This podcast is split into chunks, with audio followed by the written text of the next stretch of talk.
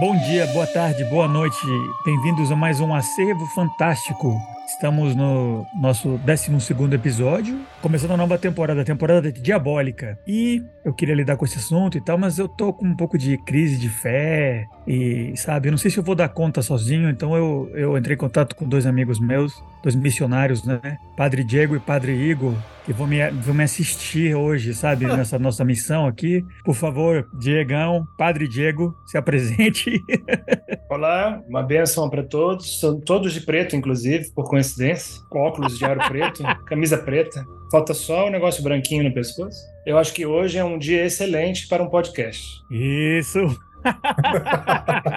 Igão! Olá a todos e todas que estão nos escutando, sempre um prazer estar aqui. Uh, que a paz do Senhor esteja convosco, Ele está no meio de nós.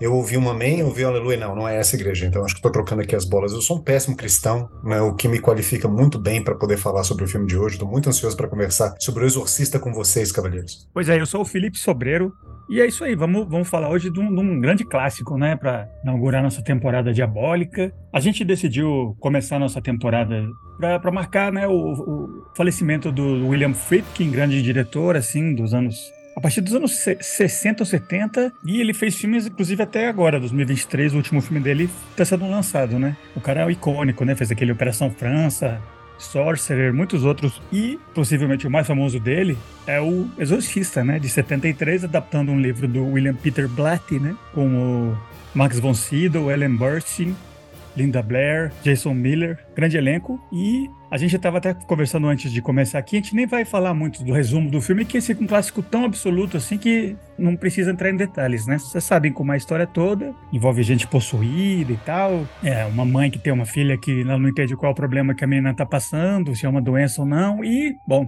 acho que não vale a pena, não precisa realmente a gente perder tempo com um resumo dessa história tão conhecida, né? desse nível do, do exorcista, né?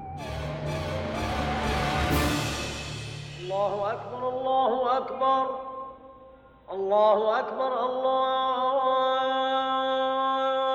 Bu mucak partir direto para a conversa. Igor, como é a sua relação com o Exorcista? Primeira vez que você assistiu? Eu sei que nenhum de nós começou a ver ele pela primeira vez agora, a gente já repetiu várias vezes. E você, Igor, quando foi a primeira não, vez que você não, assistiu? Não, não assisti, não assisti o filme uh, por agora, não. Assisti esse filme há muitos anos atrás. Agora é engraçado, né? Porque uh, eu estava escutando o Mark Kermond, né? Um crítico de cinema inglês, uh, que gosta muito do Exorcista. Inclusive, ele, ele acha que o Exorcista ele é o melhor filme do mundo. Não o melhor filme de horror, mas o melhor filme do mundo. Supera até mesmo não Kane, né? Na opinião dele. Ele falando que, que o Exorcista é aquele tipo de filme que, mesmo que você não tenha assistido, você já viu ele de alguma forma, porque ele já está é, impregnado na nossa, no nosso inconsciente coletivo, na cultura popular. Você já, já deve ter visto alguma série, ou já deve ter lido algum livro, ou visto vários outros filmes que fazem referência, se não são cópias né, dele. Então é quase impossível você não saber que filme é esse. Ah, e aconteceu a mesma coisa comigo. Eu acho que a primeira vez que eu assisti o filme de fato, eu já tinha várias referências do, do, do, do Exorcista, já tinha visto cenas, eu já sabia como é que era a história, já sabia como é que ele terminava. E eu tenho que agradecer essa força da natureza na minha vida, que é o Diego Nunes, né, nosso co-apresentador aqui, porque foi ele que me apresentou, foi ele que me convenceu, né? Numa época que eu era um, um, um cinéfilo muito pedante, muito snob, né? Que assistia só filme francês e alemão. Ele falou: não, você tem que assistir O Exorcista, um filme de horror norte-americano dos anos 70, é um clássico, você tem que ver. E eu, ah, não, tudo bem, vamos assistir. Ah, e eu lembro que a gente assistiu esse filme na minha casa na época, e. A, a gente fez até, na verdade, em termos de anos 70, a gente fez uma, um intercâmbio, né? Eu te recomendei O Exorcista e, e você me recomendou meu dos filmes favoritos até hoje, né? Você que me recomendou que me mostrou esse filme. Foi um estranho no ninho, né? Jack Nicholson. Ah, é mesmo. Então, pronto, tá aí. Me sinto agora hum. melhor, porque eu tinha, não tinha, tinha esquecido que a gente tinha feito essa troca de recomendações. Perfeito. Então, o Diego me recomendou é, hum. aquele que não é o meu filme de horror favorito, mas é um dos melhores filmes. Assim, ele tá no top 5 filmes, me melhores filmes de horror que eu já vi na minha vida. Assim? Esse é um filme fantástico. Aliás, é, tem até uma anedota, né? Porque quando a gente viu, Diego, não sei se você lembra disso, né? Mas eu tinha uma namorada na época que ela, que ela, ela apareceu aqui em casa no, enquanto a gente estava assistindo o filme. Ela, ela ria, né, desgraçadamente, né, de todas as cenas mais horripilantes desse filme. Assim, ela morria de rir, a cena do vômito, né, a cena da cabeça girando, né, da, da, da menina levitando, ela morria de rir. E assim, isso poderia. isso não lembro, não, mas eu imagino. pois é, né? Pois é.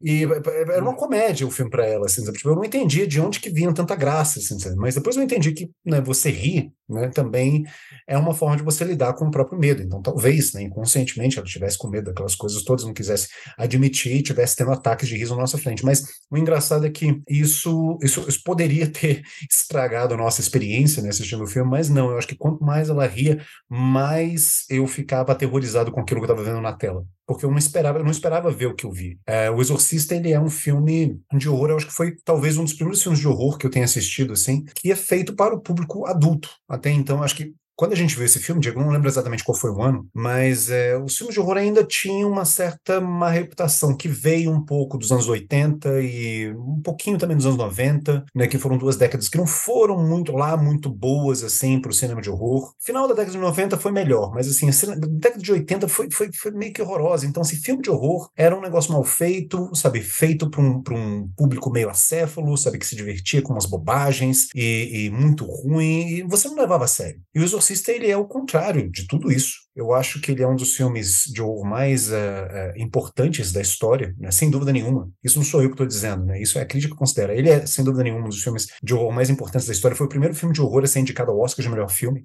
E eu fiquei é, abismado com, com, com a forma o tratamento sério que ele dá para o tema e uma maneira quase documental dele ser feito. Mas, claro, assim, a gente vai falar mais sobre o filme depois. Então, a minha, minha primeira experiência foi fantástica. Foi, foi meio engraçada, né? Mas foi fantástica e desde então eu gosto muito desse filme. E eu adorei ter reassisti-lo agora para a gente gravar o podcast. Legal. Eu lembro dessa vez que eu assisti com o Igor, né? Mas eu já, eu já tinha visto o filme uma vez. A primeira vez que eu vi, eu tinha só 15 anos, né? É, né? Ainda não conhecia o Igor nessa época e assisti o filme sozinho. Não era de noite, mas assisti o filme sozinho no vídeo na minha casa. É, entrei no filme totalmente, né, desde o início. Porque eu acho que também quem ri do filme é porque é, não está assistindo realmente com atenção, assim, não entrou na atmosfera do filme, não se envolveu com os personagens. Se você se envolve com o drama dos personagens, se você consegue assistir, prestar atenção ao, ao, ao que acontece no background, sabe, do filme, é, na parte que não é demoníaca, é muito difícil você não ficar aterrorizado, né? Pelo menos a primeira vez que você assiste. Sabe? E é claro que,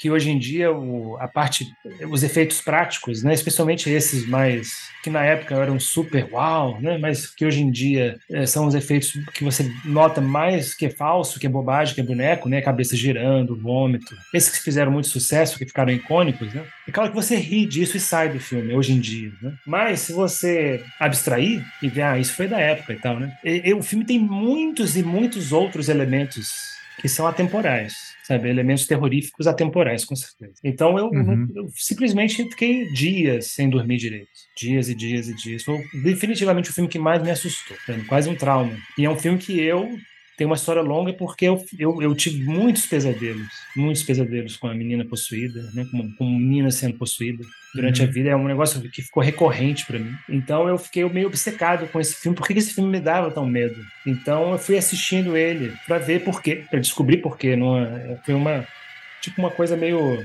um processo masoquista, sádio masoquista, de me fazer sofrer, um lado meu sádico fazendo meu lado masoquista sofrer. E fui cada vez mais gostando do filme. Quanto mais eu assistia, mais eu gostava, mais eu ficava fascinado e o medo ia diminuindo, ia se diluindo e eu ia entendendo por quê. Eu, eu fiz muita autoanálise assistindo esse filme. Então uhum. eu estou muito feliz de estar aqui falando sobre O Exorcista, que também com certeza é um dos meus filmes favoritos, definitivamente. Boto fé, eu também, com certeza a, a idade na qual você assiste o filme né, deixa você totalmente marcado. Eu, vi, eu assisti sozinho, eu também devia ter uns 15 anos, assim. Ele, tava, ele ia passar na TV, na TV a cabo, eu vi à noite, só eu. e realmente é bem assustador. Mas agora, quer dizer, né, clássico total. Pensando no, nessa última vez que eu reassisti pro programa e tal, é, realmente eu acho que o, a origem do medo, né? Que é do, do, do, porquê que é assustador, que inclusive acho que a gente podia começar falando sobre isso, né? Para mim não é tanto esse aspecto, né? Do, a menina tem um, tem um demônio dentro e o demônio faz aquelas vozes e tal. Talvez se você for muito religioso, né? Isso te afete muito, né? Mas eu que sou mais agnóstico, né? Para mim, o, grande medo, o grande, o grande peso dramático, que, mais, o que mais me assusta vendo um filme desse é me colocar no, no, no lugar da mãe, né? Da Chris, da Ellen Burstyn. E você tem essa mãe que tem uma menina que era uma coisa adolescente, né? Eu, inclusive, eu acho que a Linda Blair, ela, ela representa um pouco mais jovem do que ela realmente é para ter esse, essa mudança violenta depois, né, né? E essa criança tá mudando, tá ficando doente, possivelmente está morrendo, e você acompanha o grande foco para mim é, é, esse desespero dela, da mãe, não poder ajudar a filha, né? Claro que tem todo esse desfecho sobrenatural e religioso e tal, mas para mim o, o medo, né? O que, que me assusta desse filme é isso, né? Você como pai testemunhar um filho que está além de você poder ajudar ele, né? E ninguém consegue ajudar. Aquelas cenas da menina no hospital fazendo teste, tem que fazer aquele teste da, da espinha, aí coloca o, esquema na, na, na, garganta dela e começa a jorrar sangue. Para mim, aquilo é muito pior do que qualquer cena dela batendo lá no padre, vomitando, etc, né? Tem algo mais, mais pesado ali, que mais... Para mim, o medo tá mais nesse lado, né? O que, que vocês acham? Por exemplo, Diego, você que tem filho, né? Eu pensei em você assistindo, né? Acho que se você tem um filho, você entra mais ainda no, no papel da mãe, né? Nos sapatos da crise, assim. Eu concordo que ela é um ponto de conexão, um ponto, um dos pontos principais de conexão entre o espectador e a narrativa, né? E também sempre foi, das primeiras vezes que eu assisti o filme, também sempre foi o ponto assim focal para mim do meu medo, porque ela realmente foi tem uma atuação maravilhosa, foi indicada ao Oscar, Helen Burstyn, e, e ela realmente transmite o sofrimento, o sentimento de sofrimento, de potência de dor é, com relação a não poder cuidar da filha, não poder ajudar a filha, né? E ver a filha literalmente apodrecer na frente dela, ser violada, uhum. ser dilacerada pelo demônio, tá na frente dela e ela não pode fazer nada, né? Ninguém ajuda ela, ninguém pode fazer nada, ela se sente meio sozinha, solitária. Até ela encontrar o, o padre Caras, né?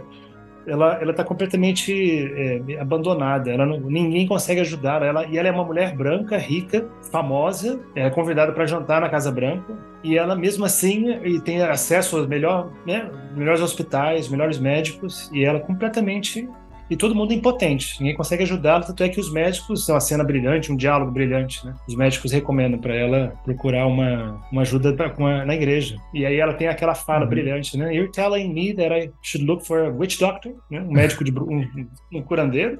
Mesmo? Vocês estão falando isso para mim? Mas, é, o meu ponto é, é, as últimas vezes que eu assisti, especialmente essa última pro podcast, eu prestei muita atenção e fiquei muito fascinado com o personagem do Father Carras. Padre Carlos. Uhum. Que eu também acho muito rico, também acho muito interessante, muito bem interpretado também pelo Jason Miller. Mesmo sendo pai, eu fui com ele nas últimas vezes. Eu, eu assisti o filme uhum. do lado dele, assim, prestando bem atenção nele. Porque eu acho que o drama dele também dá muito, muito medo. A relação dele com a mãe então, eu ia falar isso, então, né? Isso, isso que você tá falando, inclusive, não, não nega o que eu falei. E eu acho não. que, inclusive, é mais Só. amplo, né? É um filme que em vez de ser sobre fé, religião, catolicismo, bababá, é a relação entre pais e filhos, né? Que tem ela com a menina e o padre com a mãe dele, né? E como isso é uma relação, né, do, do, filho com a mãe doente e a mãe com a filha doente, né? Tem um certo espelho ali. Então, é, eu acho que, por exemplo, eu, eu tinha mencionado, né, um dos pontos, um dos, dos elementos atemporais, né, assustadores do filme, as duas sequências que o Father Carras, né, que o Padre Carras, ele vê a mãe dele depois dela morrer, são sequências absolutamente que me arrepiam até agora. Eu tenho arrepios, assim. Ele tem um sonho com ela, Nova York. Ela está descendo a escada do metrô para o inferno e ele está distante, não consegue chegar até ela. É uma dinâmica de sonho muito autêntica, né? Esse, esse tipo de sonho que você está impotente, que você tenta chegar, que você tenta salvar, que você tenta conseguir o que você quer e nunca consegue, nunca sai do lugar chama a atenção dela e ela não escuta e vai e desce a escada. Né? E a sequência em que ele entra no quarto lá da Reagan e ele vê aquela cena bem iluminada e só a mãe dele na cama, assim, com aquela luz branca. E me arrepia, assim. Eu acho que a culpa é, é um elemento muito forte que o demônio, ele, ele manipula ele bem, né? É, uma, é um elemento muito forte. É muito interessante sobre o padre, porque o padre, ele é um padre que não tem fé, né, que está perdendo a fé, que, que, detesta, que fica muito agoniado quando os necessitados vão até ele, tocam ele, né, e pedem coisa para ele, né, igual o mendigo no início do filme, né, lá no metrô, igual as. Ele diz, é, eu, eu era um coroinha, padre, ele faz uma cara de nojo, assim, né? Faz uma cara de uma nojo cara de... e as malucas no, no, hospital também tentam pegar ele e ele fica incomodado, sai de mim, ele parece realmente é um padre que não tem vocação de ser padre, ele, e ele, e ele não uhum. acredita mais no que ele está falando, ele tem, o trabalho dele é recuperar os padres que estão perdendo a fé, que estão tendo conflito, e ele mesmo está vivendo em grande conflito. E, e, ele tem também, exatamente, a mãe, de, a mãe da, da, da Reagan está passando por uma crise uma situação de total impotência e o padre também. Ele completamente impotente, ele não consegue ajudar a mãe dele, não consegue cuidar da mãe dele, ela está muito longe, ela é muito teimosa. Então esse, ele, ele, uhum. ele não se sente digno de ser padre de jeito nenhum, sabe? Ele não se, não se sente digno para nada. Tanto é que no livro, né, o, o, o, demônio menciona isso. Nossa, que bom que você chegou aqui, Padre Caio. Você é perfeito para esse trabalho. Maravilha, você é muito bem-vindo nesse exorcismo. Porque realmente é um homem muito frágil, um, é, um, é, um, é um personagem muito humano. Então eu, eu, eu gosto muito dele e eu, eu, eu, tive uma interpretação nova. Eu já, eu já assisti esse filme 15 vezes, sei lá, 20 vezes, e eu assisti essa última vez e eu vi uma coisa nova nesse filme que eu não tinha visto. Depois eu falo, posso falar depois, né? Que é no final do filme, sobre o Padre Carlos. Então esse filme é, é, é infinito eu acho que é um filme que se preocupa muito com o aspecto não demoníaco do filme, com o que está acontecendo fora da possessão. É que até agora, a gente já está tá conversando, a gente até agora não falou da menina que, ele possui, que o demônio possui. A gente está falando da mãe e agora do padre, que são uhum. muito super interessantes. Hoje em dia é difícil, né? A gente vai assistir o filme novo do Exorcista, o Devoto, né? É, é muito diferente o tratamento que os personagens Vocês foram? Vocês assistiram isso? Vocês são ricos, hein? Vocês têm dinheiro para gastar assim com essas bobagens? É a gente tinha esperança de ter pelo menos um medinho. A gente foi ver à noite no cinema, sabe? No escurinho e tal, e de pelo menos uma sensaçãozinha assim de, de prazer, de medo, assim, de estar no cinema em, em, comunhão com todo mundo, em grupo, todo mundo dando um gritinho. Igual foi no Fale Comigo, né? Nada zero, é um filme de zero susto, zero terror, é absurdo, é absurdo, ruim. Tá porra, filme ruim, horroroso, sabe? Mal feito. O cara é. inepto, o diretor inepto, não sabe fazer um filme de terror. Putz, grila. Eu assisti o Exorcista e depois fui assistir esse Devoto. É, é, é uma diferença gritante. Assim, meu Deus do céu. é uma anti-recomendação, tá? Não assistam o Exorcista ou Devoto.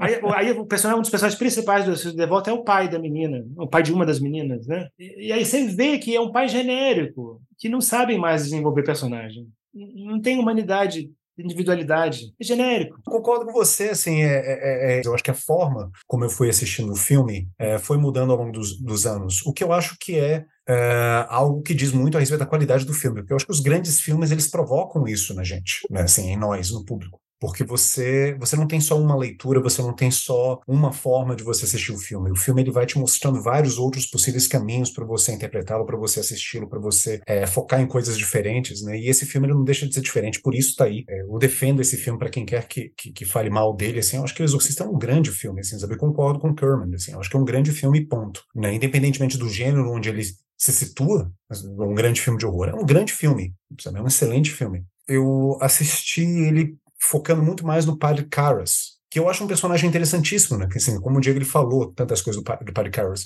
ele é um padre e ele é também um psiquiatra, né? Ele é um psiquiatra da igreja e ele cuida e ele atende de é, padres que estão passando por momentos de crise de fé, mas ele mesmo está passando por um momento enorme de crise de fé. E um dos, assim, a gente não sabe exatamente por que, qual a origem disso, mas a gente imagina, né, que, que uma das coisas que contribuem para que ele esteja vivendo essa crise é a relação que ele tem com a mãe, ah, porque ele não consegue ajudar financeiramente a mãe. Né? A mãe mora num apartamento muito pobre, depois ela fica muito doente, ela é levada para um hospital público e em um determinado momento um tio tio dele é uma família de imigrantes gregos. Um tio dele uhum. fala para ele assim: olha, se você tivesse sido apenas um psiquiatra, você estaria trabalhando agora em, não sei, ele fala o nome de uma. Park Avenue. Park Avenue, né? E sua mãe ela estaria numa cobertura, ela não estaria nesse nessa espelunca aqui. E uhum. depois a gente ouve, né, no filme isso não é mostrado, né? A gente ouve um diálogo entre dois personagens em que a gente sabe que a mãe do padre Carlos faleceu. E você vê o Padre Karras né, se culpando né, o resto do filme, né? ele carrega essa culpa. É, eu acho que o, o que o que alimenta ainda mais essa crise de fé que ele tem. Então é uma forma de você ver o filme, né? Se o filme ele não é, quer dizer, eu vou dizer que ele não é simplesmente a história de uma menina que ela é possuída pelo demônio. Uh, uhum. Ele é a história de vários personagens em torno dessa mesma menina, né? E uma das histórias mais me chama a atenção hoje em dia é a história do Padre Karras, né? Que é um padre vivendo uma crise de fé e que se vê obrigado, e aí eu acho que é uma das coisas mais bonitas e interessantes do filme, ele se vê obrigado a abraçar ou reabraçar o lado espiritual dele, porque ele, ele encontra né, a família McNeil, a Chris McNeil, né, que é interpretada pela Ellen Burstyn, que é uma mulher até então não religiosa, né? A gente não sabe se exatamente ela é ateia ou o que que é, mas ela não parece não ter uma religiosidade, uma religiosidade muito evidente. Ou seja, ela não acredita em demônios, ela, ela tem esse comentário famoso, né? essa cena famosa, assim, sabe? Uh, Do you want me to take my daughter to a witch doctor? Sabe? Quando um dos médicos propõe que ela é, contrate ou arranje os serviços de um exorcista. Então, ela não tem esse background espiritual, né, que o padre Carras tem, ou pelo menos deveria ter. Mas ela acredita que a filha está possuída pelo demônio, né, em um determinado momento. E, e, ela, e ela pede para que ele faça o exorcismo. E ele reluta, ele fala: não, não a sua, a sua filha tem que ser levada para um psiquiatra, ela tem que ser tratada por médicos, ela tem que ser tratada por, por especialistas. Essa cena, inclusive, é muito boa, né? Que Essa cena é muito quando boa. Ela marca, ela marca um encontro com ele, né? Com o padre, eles estão caminhando juntos, e quando ela, quando ela diz o que ela quer dele, ele, ele para, né? Ela continua andando. Aí ele, Exatamente. Ela volta fala, e, muito bom o diálogo. Espera aí, você, fala... pedir, do que, que você. O exorcismo, você, a primeira coisa que a gente precisa é uma máquina do tempo para voltar para o século XVI, né? Uhum, Essa fala é exatamente. é maravilhosa. Muito. Maravilhoso isso, né? Então isso, isso é de uma, de uma ironia muito fina, assim, sabe? O William Peter Blatty, ele tem, tem essa sacada genial, que você tem uma mulher não religiosa pedindo para que um padre, né, é, em crise de fé, realize um exorcismo na própria filha. E a própria filha uh, tem uma, uma indicação em um determinado momento do filme que talvez ela acredite naquelas coisas, porque eles acham um crucifixo debaixo do travesseiro dela. Uhum. Mas até então ela não tinha manifestado nada. Inclusive, segundo os médicos, uh, eles passam para ela essa sugestão de procurar um exorcismo não como uma coisa que nós, como médicos, achamos que agora está na mão de Deus, e sim, eles dizem que pode ser uma, uma, uma certa, como é que diz, uma sugestão, né, que ela tem, que ela uhum. tem um problema mental, então que se você fizesse esse procedimento do exorcismo, num certo uma maneira meio é, simbolicamente ela, ela também entenda que está curada e tal, uma coisa meio psicossomática, né? É nesse nível que ela procura o padre, né? Só uma observação rápida que eu estava vendo um ensaio sobre esse filme, né, um vídeo ensaio no YouTube, e sobre essa cruz, né, esse crucifixo que o Igor mencionou agora, que é, é, o cara tem uma interpretação que eu concordo, eu acho muito boa, que a, a, a mãe acha o crucifixo debaixo do travesseiro dela enquanto ela está dormindo, e depois ela vai lá e tem uma cena no térreo da casa e ela perguntando para os funcionários da casa, né, quem colocou esse crucifixo lá, e todo mundo nega. Ninguém tem nenhuma ideia do que está acontecendo, não sei, não sei de onde foi, eu não faria isso sem falar com você, sabe? Não fui eu, e eles não têm motivo nenhum para mentir para ela, né? É, parecem ser todos, desde o início, né? A, a, assistente dela e a, e a governanta e o marido da governanta, que ele é suíço, ele, eles são muito dedicados a ela, você acredita neles. Uhum. E aí, logo depois que ela faz essa pergunta, né, um pouco depois, é, é a famosa cena da masturbação com essa cruz, com esse crucifixo. Uhum. Né? Então, talvez a, esse, essa cruz achada lá foi o próprio Pazuzu, né, que, que deixou lá para provocar a mãe, né? É uma, uma coisa meio arquitetada por ele, que depois ela essa cruz desaparece lá da, da, mesa onde a Ellen Burstyn deixou, perguntando lá para os funcionários, e depois está na mão lá da, da, Reagan, mandando ver. Uhum. Então, mandando ver. É excelente eufemismo. Uma pessoa se masturbando com uma cruz. Né? E eu acho que eu estava pensando nisso, que é por isso que escolhem uma que foi escolhido, né, como personagem uma menina de 12 anos, né, 13 anos, né? Porque o contraste é muito grande, né, entre uma menina de 12 anos, o choque é muito grande, né? Uma, uma da, do, das estratégias de maior impacto de sofrimento, né, e de tortura que o demônio tem é exatamente a, a blasfêmia e a, e a sexualidade, né, é que se fala, uhum. a, a provocação sexual. E... É, por isso que eu acho que ela, ela, ela é representada um pouco mais infantil do que ela seria ela é pra ser, né? Quando ela começa, né, brincando com a mãe, desenhando, assim. Então, um pouco, acho que ela já tava pra ser além disso, né? Mas eles deixam ela bem infantilizada pra depois, quando ela tá já xingando e fazendo. Aí já tem um, tem um choque, assim, no espectador, né? Porque o médico, inclusive, pergunta: sua filha, ela, ela tem tendência, assim, a palavrões e tal. E a, o quê? É. Como? Nunca falou palavrão, como é que ela sabe? é muito palavrão? boa também. Uma trivia, uma trivia. É, as pessoas que estavam envolvidas nessas cenas, né, em que a Linda Blair, ela aparece. A Linda Blair é a atriz que interpreta a Reagan, né, a menina que é possuída pelo demônio, né, no filme. Toda parte da produção, né, que estava envolvida nessas cenas, né, ficava extremamente constrangida, né, ao ver a Linda Blair falando todas aquelas blasfêmias e obscenidades, porque não sei se vocês sabem, mas ela tinha 14 anos na época. Né? Era uma menina de 14 anos interpretando a Reagan. Talvez a personagem fosse um pouco mais jovem, né? Mas além da atriz tinha 14 anos. É, tem 12. E... Na história dizem em algum momento. Na história assim. ela tem 12. É, eu não, eu não lembro desse detalhe. Né? Mas enfim, assim, a atriz tinha 14 anos. Uma menina é, é, é, que vinha de um, de um. Assim, a atriz, né? Falando assim, sabe, de um background, assim, sabe, de, de Louisiana, né? Criada num, num lar conservador, igreja batista, meio rural, falando todas aquelas coisas. E aí, eu não sei quem foi que perguntou para ela. Se foi assistente de direção, se foi o próprio próprio Friedkin, em um momento assim, de, de pausa, perguntando assim: você, você se importa em estar tá falando todas essas coisas e tudo mais? Diz que a Linda Blair, num absurdo profissionalismo no auge dos seus 14 anos, falando: não, mas não sou eu, é a Reagan. é isso. Incrível do filme. Mas eu, eu queria tentar responder uma pergunta que o Felipe fez. Né? O Felipe ele, ele perguntou assim: de onde que vem o medo que a gente tem desse filme? Uau, de vários lugares. Acho que um deles, né, vocês estão certíssimos, né? Assim, é esse medo de você se colocar no lugar dessa mãe, uh, que tem esse, esse, esse momento de, de impotência, né? né? Impotência em poder. Aliás, impotência é um dos grandes temas do filme também. Impotência do pai de caras, né? Que não consegue é, auxiliar a própria mãe financeiramente, impotência da mãe, né, interpretada pela Ellen Burstyn, que não consegue é, saber o que está acontecendo com a filha e, e curá-la, né? Do que quer que seja que esteja cometendo ela. Eu acho que além desse medo, né? De você se ver na situação, porque é uma situação assim, a forma como o filme retrata, né? Todos os acontecimentos é uma forma muito real. Uh, William Friedkin tinha esse background em, em documentário, né? Então, assim, parece que você está vendo um documentário feito sobre a vida daquelas pessoas. Muito interessante isso. Isso é um efeito bem perturbador na cabeça da audiência. Eu acho que além disso também tem é, a questão do questão do corpo também, que eu acho que é muito presente nesse filme porque aquilo que a Linda Blair, né, aquilo que a Reagan, ela vai se tornando ao longo do filme, ela vai se tornando uhum. um monstro. E um monstro que, que blasfema, que sangra, que baba, que vomita, e tudo isso é feito de uma forma muito explícita, muito chocante. E cheia é, de cicatrizes, né? Cheia de cicatrizes, cheia de marcas no corpo também. Então, eu acho que parte do medo, né? Se você, se você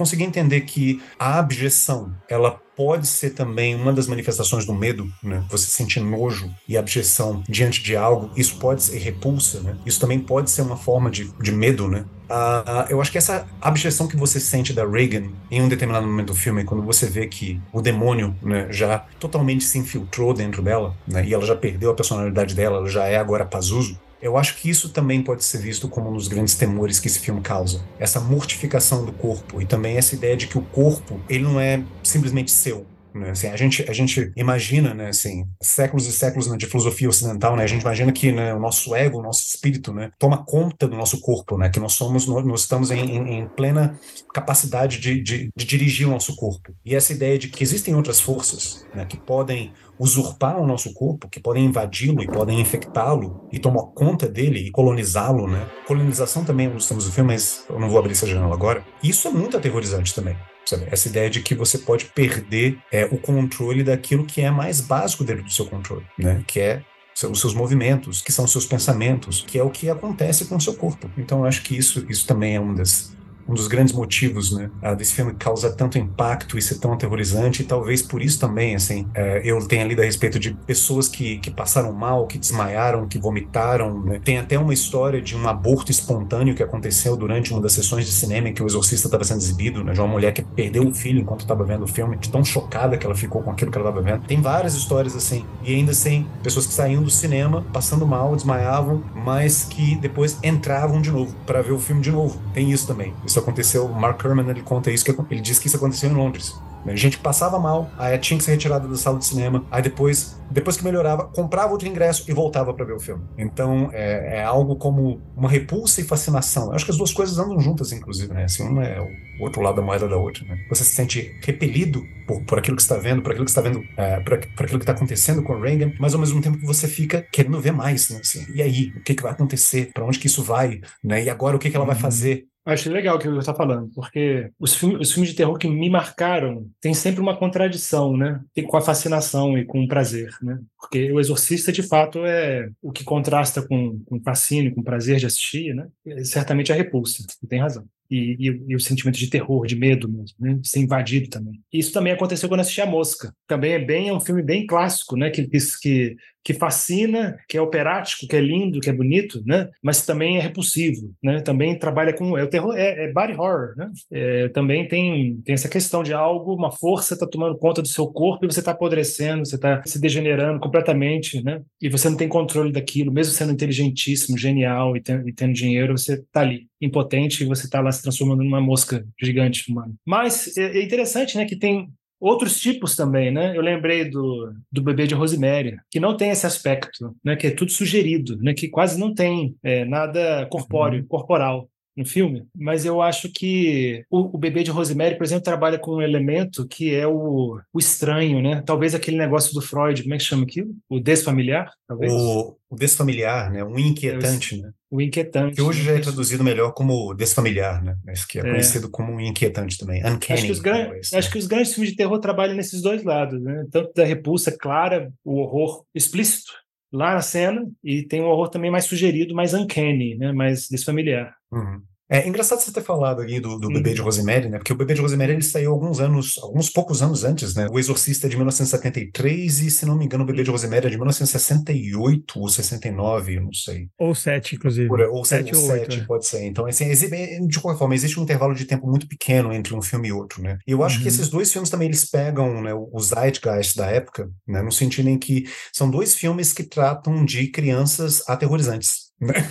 De certa forma. Uh, tem um livro que eu gosto muito, eu acho que eu já falei do, é, aqui no podcast desse livro, né, chamado Projected Fears, né, que ele traz uma análise da época em que os filmes foram lançados e o impacto cultural que eles tiveram, né, a relevância cultural que eles tiveram. E é realmente assim, sabe, quando você pensa na geração da Flower Power, né, os, os hippies, né, a cultura dos anos 60, né, e o avanço das tecnologias contraceptivas também, a reformulação da ideia de família, né, a família deixou de ser aquela coisa mais tradicional conservadora em que você tinha claramente as funções de papai, de mamãe e filhos, né, é, essa geração né, que estava se tornando adulta nos anos 70, né, não sabia, ou pelo menos assim, parecia não saber muito bem abarcar essa responsabilidade que a paternidade e a maternidade traziam. É, e isso a gente via na época com a, quantidade de, de programas de televisão, né, de sitcoms, né, que tinham casais que não tinham filhos. Né? Eu acho que o mais famoso, um dos mais famosos, é aquele Mary Tyler Moore. Né? Mas tinha outros exemplos na época também. Simplesmente assinalando, assim, sabe, que ó, a família está mudando, essa ideia que se tinha da família está mudando.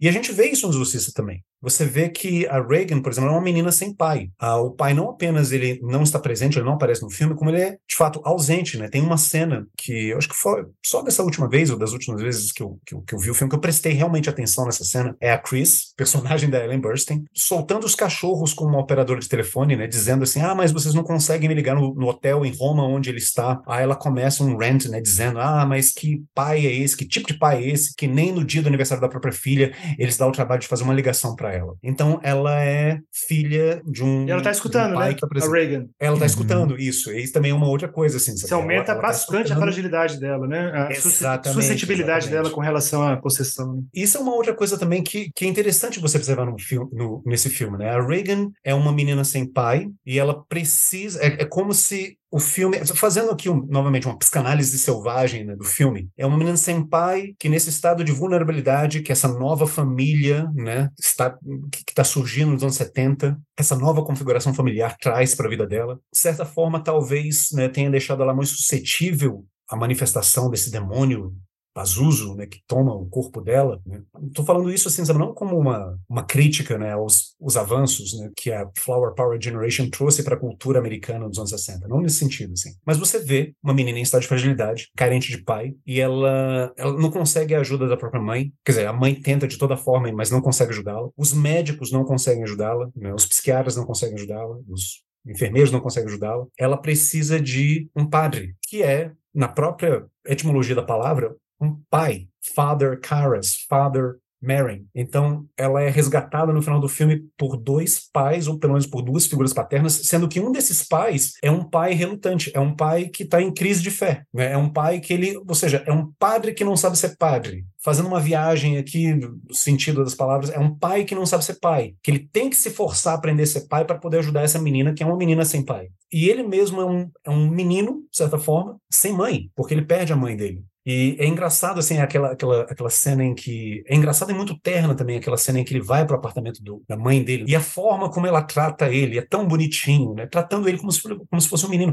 De certa forma, é como se esse padre em crise de fé fosse um menino que ainda não conseguiu abraçar as responsabilidades da vida adulta. Que no caso é assumir essa vida espiritual dele, né? assumir a fé dele e ser um psiquiatra e um padre ao mesmo tempo. Porque ele é as duas coisas. Ele não consegue isso, não consegue fazer isso. E é ele, no final das contas, contas, que é o herói que ajuda Reagan no final das contas. Eu acho isso, eu acho isso muito bonito. É lindo, que é exatamente a coisa que eu vi né, no Padre Carras antes do nesse, nessa vez, nessa última vez que eu assisti o filme, porque ele exatamente, né? Ele a grande culpa dele, ele não conseguiu cuidar da mãe dele, né? Não conseguiu prover né? Não conseguiu meio que ser pai da mãe dele quando a mãe dele precisava, que ele fosse o cuidador dela. Meio que, é claro, né? A gente sabe disso. Se invertem os papéis, né? Quando você, seu pai fica idosinho, fica velhinho, você agora sou, né? Seu papel é também cuidar da sua, da sua mãe, do seu pai. Então ele, ele falhou nisso, né? Ele se sente que falhou, né? Talvez ele nem tenha falhado, ele não, não tinha muito o que fazer, mas ele é. sente que ele falhou miseravelmente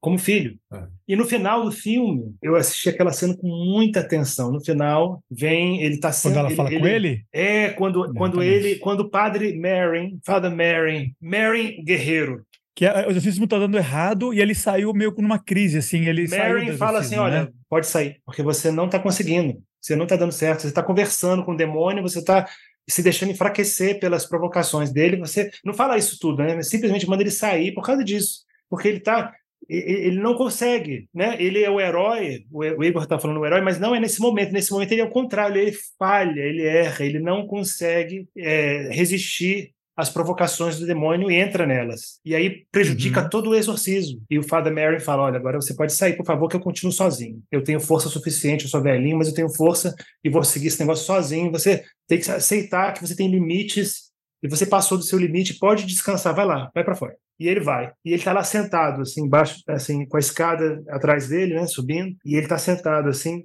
completamente cabisbaixo, cabisbaixo, fudido, assim. Eu não sou, eu sou um merda, falando eu sou um bosta. Eu sou uma merda. Não falo isso, mas eu sou porque eu não consegui salvar minha mãe, eu não consigo salvar essa menina, eu não consigo porra nenhuma. É o máximo da fragilidade humana, né? E aí chega a Ellen Burstyn, sabe? Pergunta para ele. Maravilhoso. Eu até choro quando eu penso. Você acha que ela vai morrer, minha filha?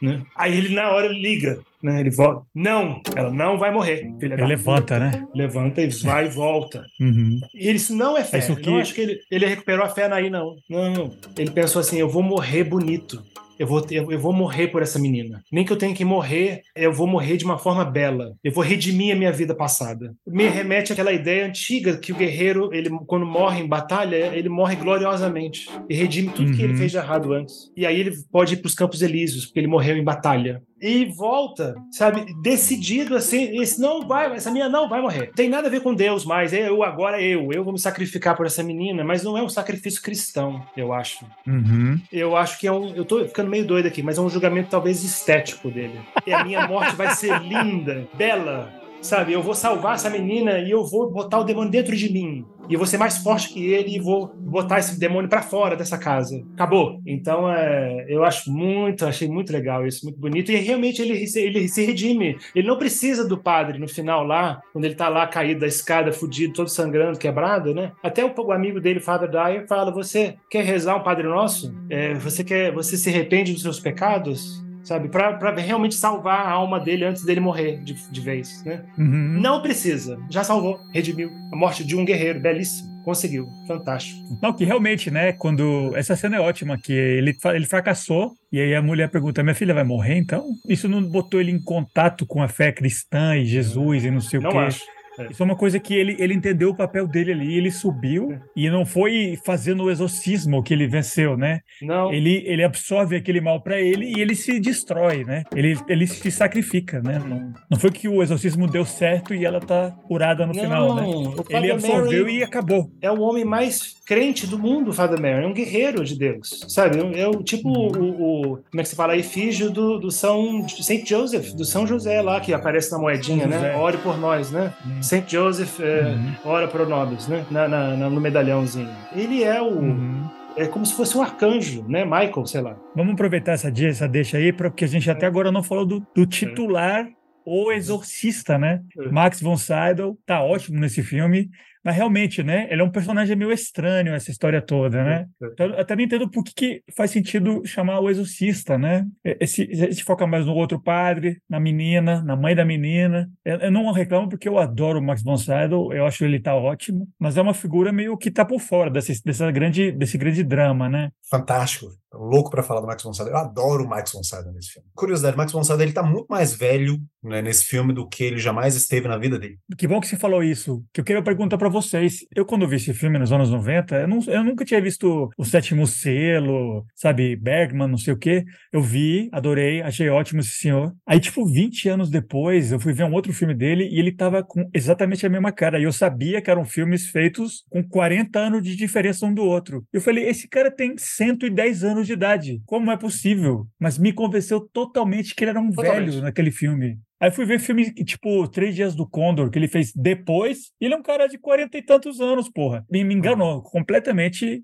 completamente enganado pelo, pelo, pelo velho padre lá. Uhum. Era um cara que tem basicamente a nossa idade, só que tá caracterizado como um velho, né? Tá muito bom. Que figura Exatamente. esse cara, velho. É. Pode falar, Igor. Porque, o personagem era para ser mais velho, né, originalmente, né? Mas Max von Sydow, ou Max von Sydow, né? Tem gente que fala Max von Sydow, não sei qual é a correta uhum. pronúncia dele, né, em sueco. Uh, é, ele é um ator tão bom que o William Friedkin, ele fez questão, não, eu quero ter esse cara. E, inclusive, quando ele conheceu, né, o Max von Sydow o Max von Sydow pessoalmente, ele ficou surpreso quão jovem que ele era. Ele falou assim: ah, realmente eu imaginei que ele fosse mais velho, porque até então nos filmes do Bergman, ele parecia, ele interpretava personagens mais velhos, ele passava, inclusive, né, uma aura assim, mais velho. Tem, tem um filme, acho que dos anos 60, anos, final dos anos 50, dos anos 60, do Bergman, inclusive, né, que é a fonte é a donzela, né, a morte é a donzela, eu esqueci o nome do filme aqui. Ele é o pai, né, de uma mulher uhum. que, que, que, a atriz, que a atriz devia ter a idade dele, e ele faz o papel do pai dela no filme. E ele convence como, como pai. The Virgin Spring, isso é um filme muito bom, inclusive. É interessante esse, o, o, o Max von Sydow porque, é, de fato, o Father Merrin, ele aparece muito pouco. Ele é o exorcista do título né, do filme. Mas ele aparece muito pouco. Ele aparece praticamente só no começo do filme, uma espécie de prólogo, né, que se passa no norte do Iraque. E depois no final, quando o padre Karras finalmente consegue autorização da igreja para poder fazer o exorcismo na Reagan. E aí eles, eles recomendam, não, você tem que fazer isso com um, um padre que já fez o exorcismo antes. Né, um padre mais experiente, mais velho, o padre Merrin, né, a gente vai chamá-lo e ele vai fazer esse exorcismo junto com você, ele vai performar esse ritual juntamente com você. Então, praticamente só no começo e no final do filme, né? Ou seja, ele abre o filme e depois ele fecha o filme, de certa forma. Ele, ele, é, ele fim, foi né? ineficiente no final, né? Todo esse. O, o filme chama o Exorcista, tem o prólogo com ele, era essa grande figura salvadora. Ele fracassa, a gente nem vê a cena. O uhum. padre volta lá, o, o Karras, e ele fracassou. É tipo, desmurcha, né? Assistindo essa cena dele no final. É muito engraçado isso, né? Assim, porque, de fato, quando você reencontra né, o Father Merrin né, nessa cena, ele está debruçado sobre a cama e ele, ele teve uma, a gente entende né, que ele teve uma parada cardíaca ou alguma coisa relacionada, né, um, problema do coração relacionado, alguma coisa assim, e ele morreu antes do exorcismo estar completo, ou seja, a Reagan ainda está lá olhando né, com uma cara meio de espantada né, para ele morto, né, mas ainda possuída pelo Pazuzu, e ele está lá morto. Né? Então não tem nada que ele se pode fazer. E aí a gente pensa, né, assim, poxa, que exorcista de, de merda, né? Ele fracassou. Mas é, eu acho que é importante, importante ele estar tá no filme, porque eu acho que é o Father Merrin, né? O Padre Merrin que dá assim uma dimensão cósmica para essa história. Porque no começo do filme, quando ele tá, ele é um arqueólogo, assim, além de padre, ele é arqueólogo, né? Então ele tá numa num sítio arqueológico, né, no norte do Iraque né, no começo do filme. Eles acabam de encontrar né, peças, né? E eles encontram duas peças, né?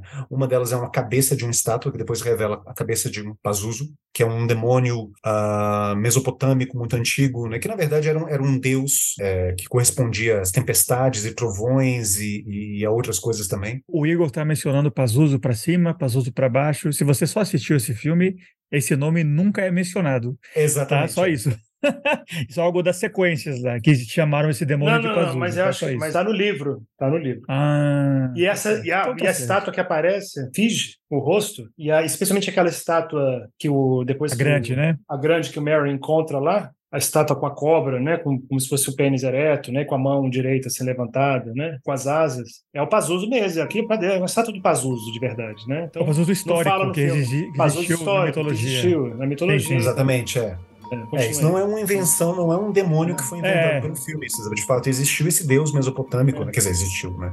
Engraçado falar isso, né? Os mesopotâmicos. Na religião deles. Existiu, na religião né? mesopotâmica antiga, né? De fato, era relacionado aos ventos, né? Chamada, Eu li sobre isso. Relacionado aos ventos, é. E a tempestades também. Enfim, a questão é, o padre, o padre Marion, ele situa essa história do exorcista não apenas em Georgetown, que é onde se passa, né? Assim, ou seja, não é um, um drama com poucas pessoas, né? De uma menina que supostamente pode estar ou não né, possuída por um demônio, achando. Aí tem um grupo de médicos que diz que, ah, não, de repente vai, faz um exorcismo nela, que isso pode ser um placebo. Sabe? Não é uma história sendo localizada, é uma história que tem reverberações cósmicas. Tanto é que a primeira cena, eh, o primeiro frame do filme é o sol. E é um, mas é um sol, assim, não é um sol radiante, lindo, maravilhoso, né, iluminando tudo. É um sol amarelo num céu bem alaranjado, mais escuro e a terra totalmente preta. Então, assim, isso pode estar representando assim uma espécie de. Você não sabe se o, se o sol ele está nascendo ou ele está se pondo. Eu, eu, pelo menos, assim, viajando aqui na minha cabeça, eu imagino o sol se pondo. Uh, isso pode estar representando, talvez, o fim de uma era, né? Ou o fim de algo que em termos religiosos, né, ou bíblicos, né, mais especificamente, se traduz como sendo um apocalipse, o fim das coisas. E aí surge essas duas peças né, nesse sítio arqueológico, né, o medalhão de São José e a cabeça do Pazuzu, como sendo, olha, são dois indícios de duas forças que estão voltando a se manifestar no mundo e elas talvez encontrem um local para poder se degladiar, para poder se debater. E o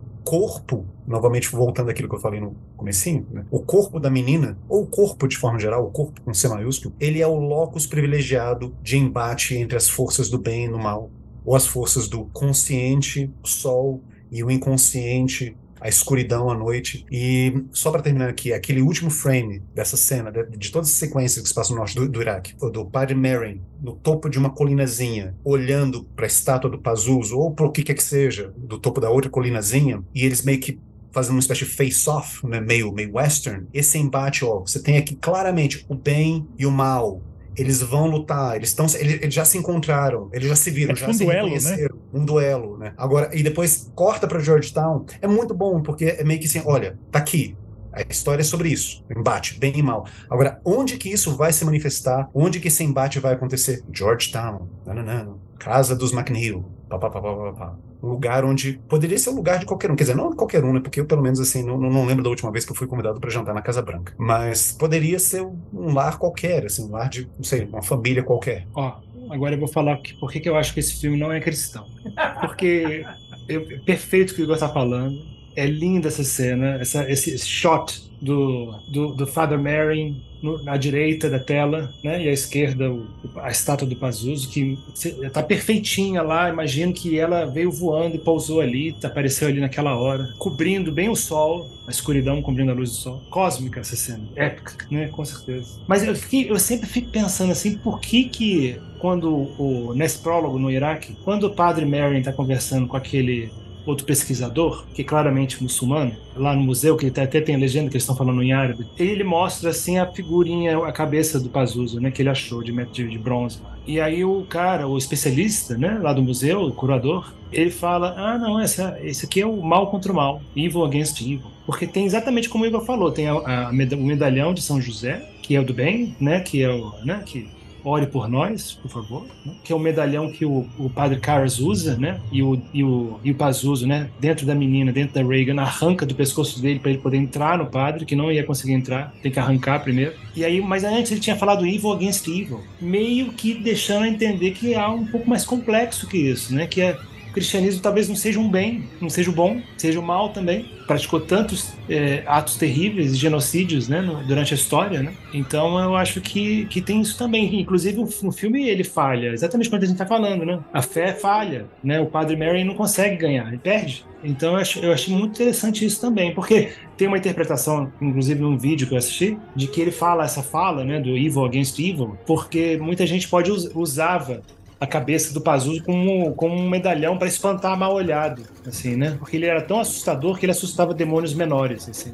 Então era tipo, mas não acho que é isso não. Eu acho que no filme inteiro tem uma certa crítica ao cristianismo. Crítica a tudo, né? Tanto a medicina quanto o cristianismo. É, você pensar que, que o, o, o como, como, vocês falaram, como você mesmo falou, Diego, mas o, o Padre Karras, né? Ele, ele abraça, digamos, esse papel heróico que ele tem bem no finalzinho do filme, assim, sabe? Depois é. que ele escuta aquela fala da, da Chris, né?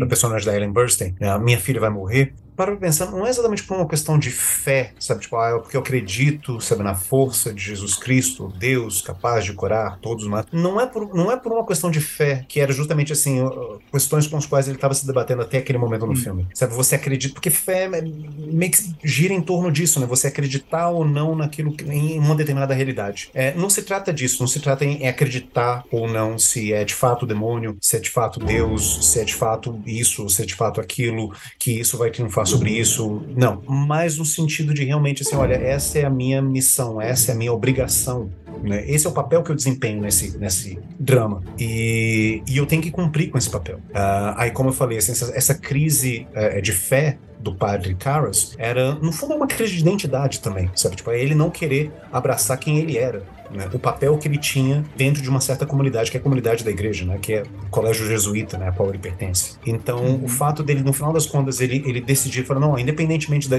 É, é, como se, né, assim, isso pode ser uma viagem da minha cabeça, então, por favor, né, ouvintes, discordem de mim, né, se vocês têm uma outra interpretação, mas é, é como se na cabeça dele fosse assim, olha, independentemente daquilo que eu acredito, é, esse é o papel que eu tenho que desempenhar agora sabe? Aquela menina lá em cima, possuída ou não por um demônio, hipotético ou psicológico, ou o que quer que seja, né? ou real mesmo, autenticamente mesopotâmico e antigo, o que quer que seja, ela precisa de mim e eu vou para lá fazer o que, que tem, o que tem que ser feito. Isso eu acho que é realmente uhum. assim, é uma jornada do herói. E o último detalhe assim, é bonito, né? Porque se no momento que, que ele tá ele tá metendo um soco no Pazuzu, na Reagan, Quando ele é possuído, ele olha brevemente para a janela. Não sei se vocês repararam nisso, mas ele vê uma imagem na janela e é um flash né, da imagem da mãe dele. E aí ele olha para aquilo, aí ele volta-se. Ele tá com os olhos amarelos, né, possuído pelo demônio. Aí ele volta-se por um momento e aí ele se atira pela janela nesse sacrifício final de que, olha, mesmo que eu não acredite nessas coisas todas, Deus, demônio, anjo, céu, inferno, não, mas é isso que eu tenho que fazer. Eu me sacrifico para salvar essa menina. Então, é. é Teve um sentido poderoso dele no final, né? Teve um sentido, uhum. é, o sentido seria esse. É, eu acho que tem muito a ver com você falou, né, de identidade, é isso mesmo, meio como uma crise de também de, de do que de ser homem, né? Uma crise talvez de virilidade, masculinidade também. Dele, dele fala assim, não vou me deixar derrotar, não vou me deixar, por exemplo, essa entidade me fazer acreditar que eu sou impotente, que eu não tenho falo, que eu não tenho potência, sabe? que eu não tenho força. Não vou deixar, porque é o grande objetivo dele, do, do demônio, né, as provocações e tudo, ele, ele retira o falo de todo mundo, né?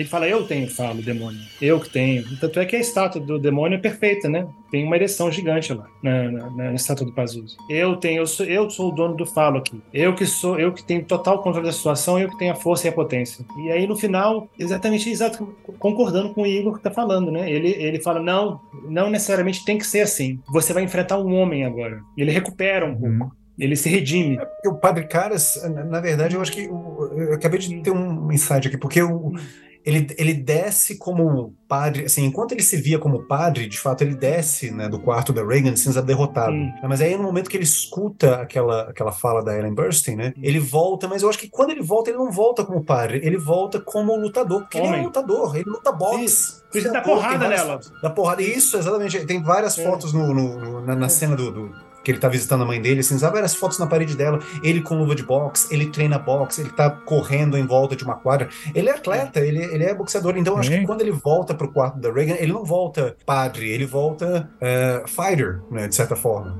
Exactly. Tá até arrepiado aqui. eu acho que esse é. filme, só fazendo um fechamento aqui, Felipe, antes de mudar de assunto. Esse filme eu acho que ele me deu tanto medo, porque eu confesso aqui para todos, publicamente, que eu tinha um, o meu grande medo como adolescente, quando eu era adolescente, era o medo de ser um adolescente é, fraco, impotente. Era o meu grande medo. E esse filme ele retrata muito bem a impotência masculina, eu acho. Sabe? Não só masculina, feminina, né? uhum. né? Da, da, mãe também, sabe? Mas é essa sensação de você estar tá sendo compelido e, e dominado por uma força maior. Eu acho que tem, uma, tem um certo além disso, realmente, né? Porque é. a ciência, historicamente, a medicina, então tem um elemento masculino controlador em cima, né? É. Então, o fracasso da ciência tem um elemento masculino fracassado ali, né? É. A medicina fracassando tem um elemento que hoje em dia não, não é tanto, né? Mas historicamente era, né? É. Os homens falaram era o, o pai do, da, da minha criança e depois, né? Todos esses cientistas e doutores e não sei o quê, o médico dela, né? Todo, né, essa figura de homem falhou, falhou, falhou até o final, né? Que o, aquele padre derrotado aí, ele dar a volta por cima, né? Ele diz: Não, alguém aqui vai, vai ser um homem que vai cumprir, vai, vai conseguir ajudar você. Vai aparecer alguém agora. E vou morrer tudo bem, mas vai, alguém vai resolver para você, né? Que ela não tinha mais pra onde correr, né? Agora sou eu que tô arrepiado.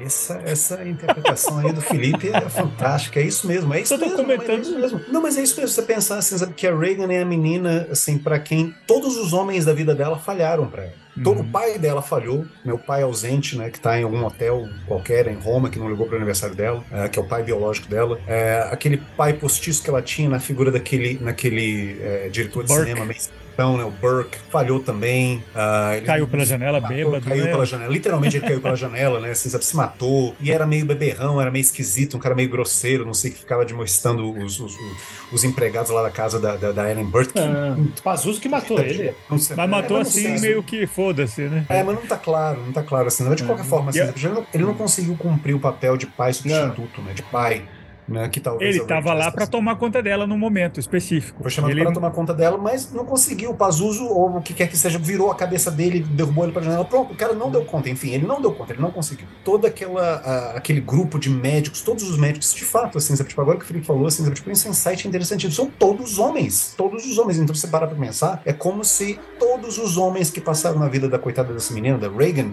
falharam com ela, menos Padre Karras no final, né? Que vai enfrenta o demônio na porrada, sabe? Não, take me, take me. Vai e pula pela janela, mas pula pela janela não de, sei lá, desespero, mas justamente porque. Ah, é, quando o Burke foi jogado é porque o, o, demônio amassou ele que nem um papel e jogou ele, né? Ali ah. ele, ele que pegou o demônio e se jogou junto, né? Pois é, exatamente. Foi um sacrifício. Diferente, né? Fogo poderoso que ele fez no final, né? Exatamente. Realmente.